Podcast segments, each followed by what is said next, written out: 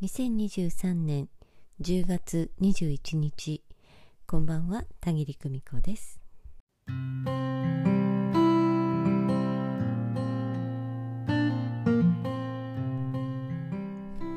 皆さんいかがお過ごしでしょうか？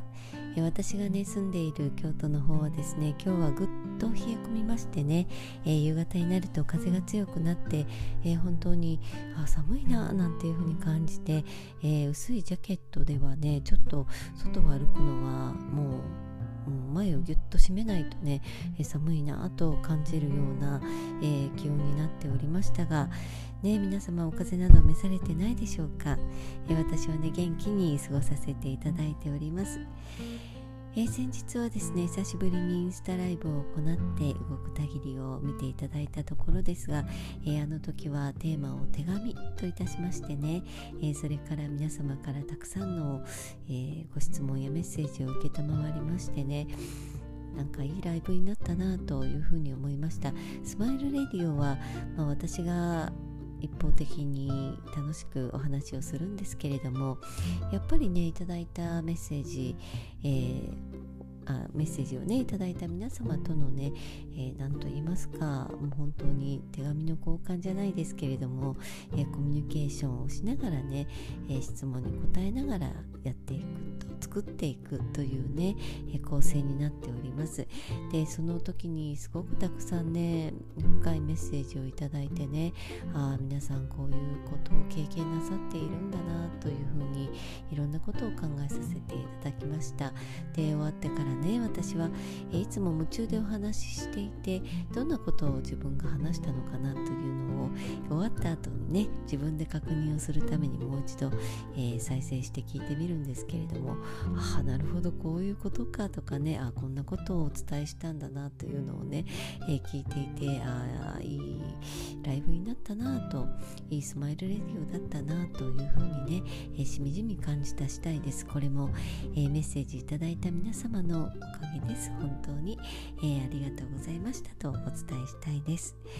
えー、ちょっとね最近の私のことをお話ししようかなと思います、えあまりね表に出ることもないしね。自分の姿をそんなに出すこともない私なんですけれども。え9月にね魂学7期というのをね、え募集をかけさせていただいたんです、え今回ね本当に、まあ、8月の終わりから9月にかけてねあこの先どうしていこうかなといろいろ考えていてで魂学についてもね、えもちろん、まあ、6期までやってきて、え私の中ではもう本当に充実した6期までででさらに7期もしねあのまだ学びたい聞きたいという方がいらっしゃったらあのぜひ来ていただきたいなと思って募集した7期だったんですけれども、えー、募集期間アナウンス期間があまりにもね短くてで今回は多くの方に周知することがね、えー、なかなか難しかったんですよね。でそんな中でやっぱり7期というのはあお申し込みの方がお一人もいなかったというね、えー、ことで、えー、結果が出ましてで、えーと、再受講の方もね一応魂学の修了生の皆さんにはお声がけをしたんですけれども今回はお一人もいらっしゃらなかったということでね、えこれで区切りがついたなという感覚で私の中にふっと腑に落ちましてね、えー、それで私もっとがっかりするのかなと思っていたんです、えー、募集したものにもしどなたもいらっしゃらないということが今まで一度もなかったので。で今回は初めてね、えー新規の方もそして再受講の方も、えー、お一人もね申し込み者がなかったということで、えー、実は私ね少しほっとしたんですよね、えー、これがすごく素直で正直な、え私の中の、え印象でございました。というのもねあのとてもお伝えしたいというのはね、えもちろんずっとあるんですけれども一旦ね内容を整理をしてえ、そして、え、文章としてね中身を精査して、え、その上でね、えもう一度土台基礎をね、えきちんと踏んでね、あの土台を基礎固めをして、え、それからもう一度上に積んでいきたいという気持ちが、え、すごく強まってきたからなんですよね。え、そして本を、まあ、ずっと魂学のテキストというのは自分が作ったものがあるんですけれどもやっぱりそれは話し言葉で、え語るためのまあ、土台のテキストであったので、えそれをね、まあ、順序立てて本にえー、執筆していくという作業を、えー、やりたいなという気持ちがムクムクとね湧いてきましてね。でそれをいつやろうかいつやろうかと思っていたんですけれども、えー、今回ねお申し込みがなかったということでようやくねこの重い腰が上がったといいますか踏ん切りがつきましてね。で少し、まあ、セッション以外、えーね、魂の一言メッセージや、えー、トークライブや、まあ、いろんなことのね、え、時間をの以外の時間をですね執筆ということに割いてで今までお教えしてきた魂学の内容をね今一度自分の中で精査して言葉に落としてね、えー、そうして多くの方がアクセスくださいますようにと思って、うん、その内容をね、えー、一般の方にもえー、分かっていただけるようにね書いていきたいななんていうふうに思っています、えー、こんなことをねお話しすること自体がすごく勇気のいることなんですけれども私の中でね悶々とあったことをようやく形にしていく勇気が湧いてきたなというところです。やっぱり怖かったんですよね、えー、形にして出すということがね。私は、まあ、あのお話しすることが得意な方だと思いますし、えー、聞かれたことには聞かれたら答えられるという、えー、変な性質があるんですけれどもやっぱり本の中で書こうと思いますと、えそこ疑問点にぶち当たってったら自問自答が始まってしまってでなかなか前に進めないんですよね。でまた一から見直すなんていうことでね ちっとも進まなくて。で、えー、先日あるまあ、編集の作業をなさったことがある方にお会いしてで一度ねパッと目を通していただいたんですけれどやっぱりあのベースが話し言葉であるので、えー、無駄な文言も多いし句読点も多いしやっぱり一度あの書き言葉といいますかね読め読みやすい形態に変えていく必要があるんではないかということをね、えー、ご指摘いただいてで挿絵はどうしようかとかね想定はどうしようかとかね、えー、いうふうにいろいろと考えてね今、えー、本当の第一歩まだ進み出したところでねいつ出来上がるかしらと思いながらね、えー、作業を進めているところでございます、えー、またそうですね半年以内、えー、ないしは、まあ、来年の春ぐらいまでには、えー、完成をして皆様の前に、えー、お披露目ができたらいいななんていうふうにね、えー、考えて頑張って進めさせていただきます。えー、とはいえねやっぱり私の愛する魂学、えー、これをですねどなたにも公表しないでねこのまま眠らせてしまう、えー、連続講義じゃないからといってねやめてしまうなんていうことは決してうん、ないなっていうふうにそういう選択肢はないなと、えー、思っておりましてで、まあ、エッセンスを詰め込んだ、えー、ワンデーのねワークショップであったりでまあ私のね思いついた、えー、タイミングでね思いついたことを、えー、出していくという場をやっぱり作っていきたいなって直接お会いできる場をまた改めて作っていきたいなというふうにねあいろんな構想が頭の中をね 行き交っている、えー、そんな状態でございます。まあなんか本当にうん再受講のね募集を、えー、各機能サロンに投げた時もねなんとなく自分の中であここで区切りだなというような感覚はやっぱりしていたんですよね言葉選びにしてもね。で、えー、もし、まあ、今まで学んでくださった皆さんが、えー、どのように考えてくださっているかは分かりませんけれども、えでも何か、え一つでも、え魂学で学んでくださったことがね実際の生活の中人生の中で生きていればね、えー、またそこからあたくさんの学びが始まっていく。というふうに私はねたくさんの種まきを、えー、しておいたと思っておりますのでね、えー、それがどんな風に、え育って花が咲いていくのかっていうのは、え、その先はですね各受講生の皆様のお楽しみということでね、えー、もうなんだろう皆さんにお任せしておけばいいのかなっていうふうにね、えー、思っています。うんえー、今度はですね近々はですねトークライブアカンサスを10月26日に開催いたします、えー、ここはここでですねまたまあ、あのこういうスピリチュアルの世界といいましょうか、えー、霊界や宇宙界のことが大好きな、えー、皆さん興味津々の皆さんとですね、えー、作っていく学びの場といいますか、まあ、たぎりのね 放牧地帯なんですけれども、えそこで自由にね、えお話ししたり笑ったりね、えこうなんだよ本当はなんて言って一生懸命喋っているたぎりをねふふっと思いながら聞いてくださる、え皆さんがてくださってね、えー、私にとっては本当に、えー、遊び場のようなと言いましょうか、えー、自由工作の時間と言いましょうか、えそんな貴重なね、え1時間半となっております、えもうたくさんいろんなテーマでねこれまでもワカンサスやってきたんですけれどもちょっとねざっとどんなお話をしてきたかと言いますとね、えそうですね。第1回はですね実は2021年の7月に行ったんですよね。で第1回の時はね宇宙とスピリチュアルなんていうお話をねしてましてね。ああこのお話したなと思って原稿をさっと見直しているんですけれども。で第2回っていうのはねえー、巡礼の旅で出会ったものということで、えー、いろんなところに参拝に行ったお話、えー、その時にね行った話を、しているんですよねおそらくこの時は高千穂だったんじゃないかなというふうにね、え思うんですけれども、うん、たくさんたくさん私が巡ってきたね、え自社仏閣の名前を挙げて、えそしてねここはこうだったあそこはああだったっていうお話をねたくさんしたかなというふうに思います。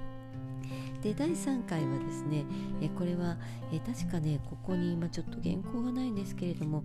え年末に行っているんですよね。それで、えー、いろんなお話をした後でね霊界通信なんかのお話をした後で、え2022年以降、えどんな風に社会情勢が変わっていくかというのを例示して、えお話をした、まあ、今年もね、え12月のアカンサスはそんなお話をしようと思っているんですけれどもそんな風に翌年を霊視したこと、えー、たぎりに伝わってきていることをねお話ししたなと。でずっと飛んでね、えー、今年の5月に、えー、クラブ会員としてアカンサスクラブとしてね会員制でもう一度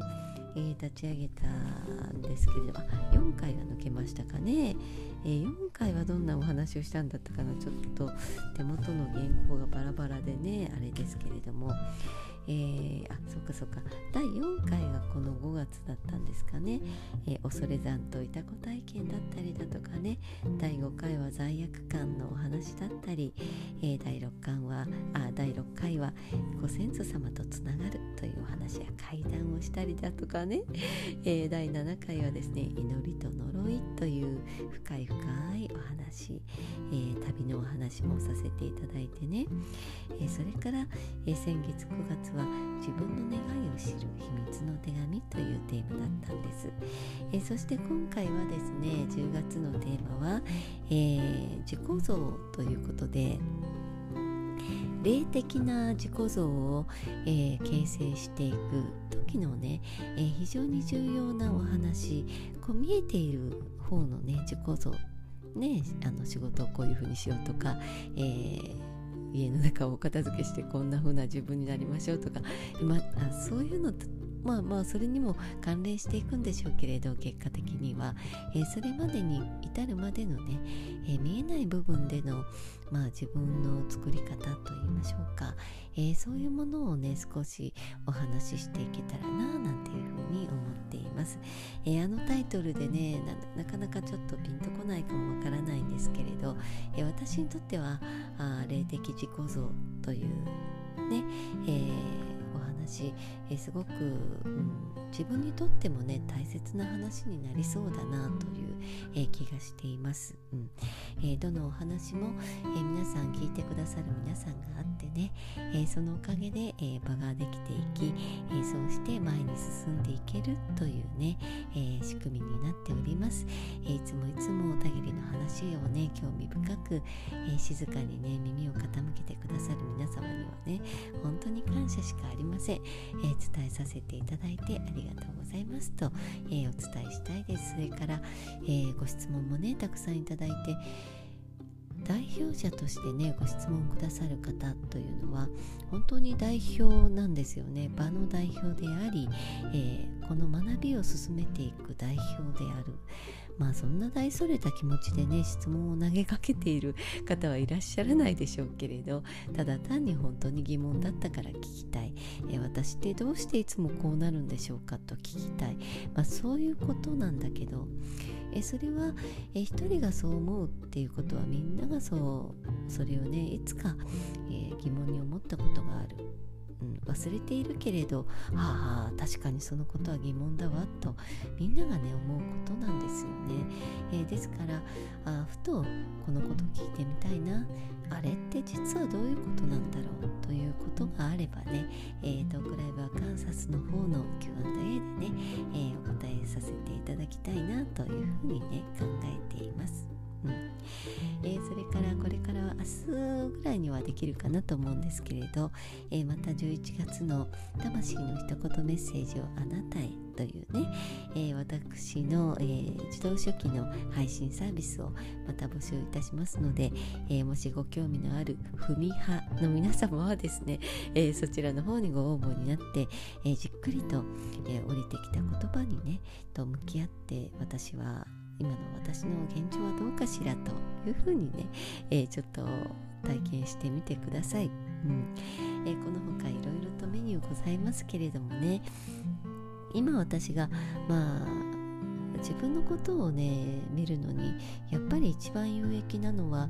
まあ、もちろん霊界からの声もねあの常に聞いて守護霊との対話ということもあるんですけれどもあのね、えー、即時ということで、えー、即時鑑定今現状今どうしたいかっていうのを見るのにはですね、え本当に液鏡というのは素晴らしい鑑定方法なんですよね。えですので、え自分だけの対話では、え時折邪念が入るだとか、え指針が入っちゃってねどうしても、え集中できない、え雑念が入ってしまうという時にはですねやっぱり心を落ち着けた後に液鏡の力を借りるというふうに私はね今しております。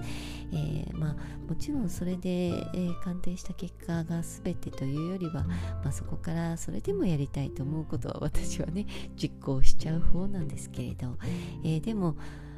うん裏切らないと言いましょうか。やっぱりなというお答えをいただくのでねそのことを、えー、私もまあ羅針盤のとしてね一助としてねやっているわけです、えー、もし今あのこのことをピンポイントで、えー、具体的な方向性として聞きたい予兆兆しを読んでほしいという方はですね、えー、ぜひ霊視と液鏡を組み合わせてね、えー、鑑定する霊下鑑定の方をね、えー、1回そうですね一つのうん、テーマに沿って20分というね、えー、短い時間帯なんですけれどもぐっと濃い、えー、エッセンスを詰め込んでね、えー、ピンポイントでお伝えする、えこの鑑定方法をですね是非ともご体験いただけたらなというふうにね思っています、うん、もうね怖いですね。怖いぐらいにねはあと自分でもねいたたたたたというようなね、えー、本当に鋭い、え、結果が出て驚くばかりなんですけれどもやっぱり、えー、霊界に問いかけた時、えーね、私が通信機器となってですね、えー、向こうとの接点を持つ時というその一つと、えー、それから液鏡ね駅教の神様 駅教の神様とね手を組んだ時にはあまあこういう風になるんだなということを、えー、もうやるやってくる中でね体感しておりますので、えー、まだ体験したことがないわという方は是非とも、えー、霊下鑑定のご利用になってみてください。えー、ね、つれづれにお話しいたしましたけれども、えー、田切の近況でございました。うんまあ、この先ねどんな風な、えー、事業計画を立てていこうかなというところでね今あ時間ができてあの少しゆっくりと本を読んだりね、えー、したかった研究 研究と言ってしまいますけれども、えー、したかった研究の方に、え私はオタク系なのでねどちらかというと深く入っていきたい方なので、えー、そちらの方をねもう本当に集中的にぐーっと深く入って、えー、それからまたそのエッセンスを、えー、皆様にね、えお分けしていけたらいいなお伝えしていけたらいいなっていうふうにね思っています、え勉強はまだまだ続きます、えそして、えー、たぎりの、え限りない広い、え世界、えそれをお伝えしたいという好奇心も、えー、まだまだ 強く湧いておりますので、えー、また皆さんよろしければ、えー、たぎりの世界たぎりワールドにね遊びにいらしてください、えそれでは今日はここまでにしたいと思います。え、明日の日曜日は皆様どんな風にお過ごしになるんでしょうか、えー、明日はね京都では時代祭りというね、えー、一大イベントね、お祭りが京都市内をね練り歩くことになっておりますよ、えー、たくさんの観光客の方いらっしゃるんだろうなと私はもう現地に足を運ぶことはないかなと思いますけれどもまたテレビなんかの放送で、えー、楽しみたいと思っています、えー、それではまた、え次回のね、え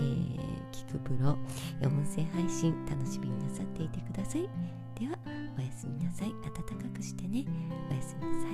バイバイ。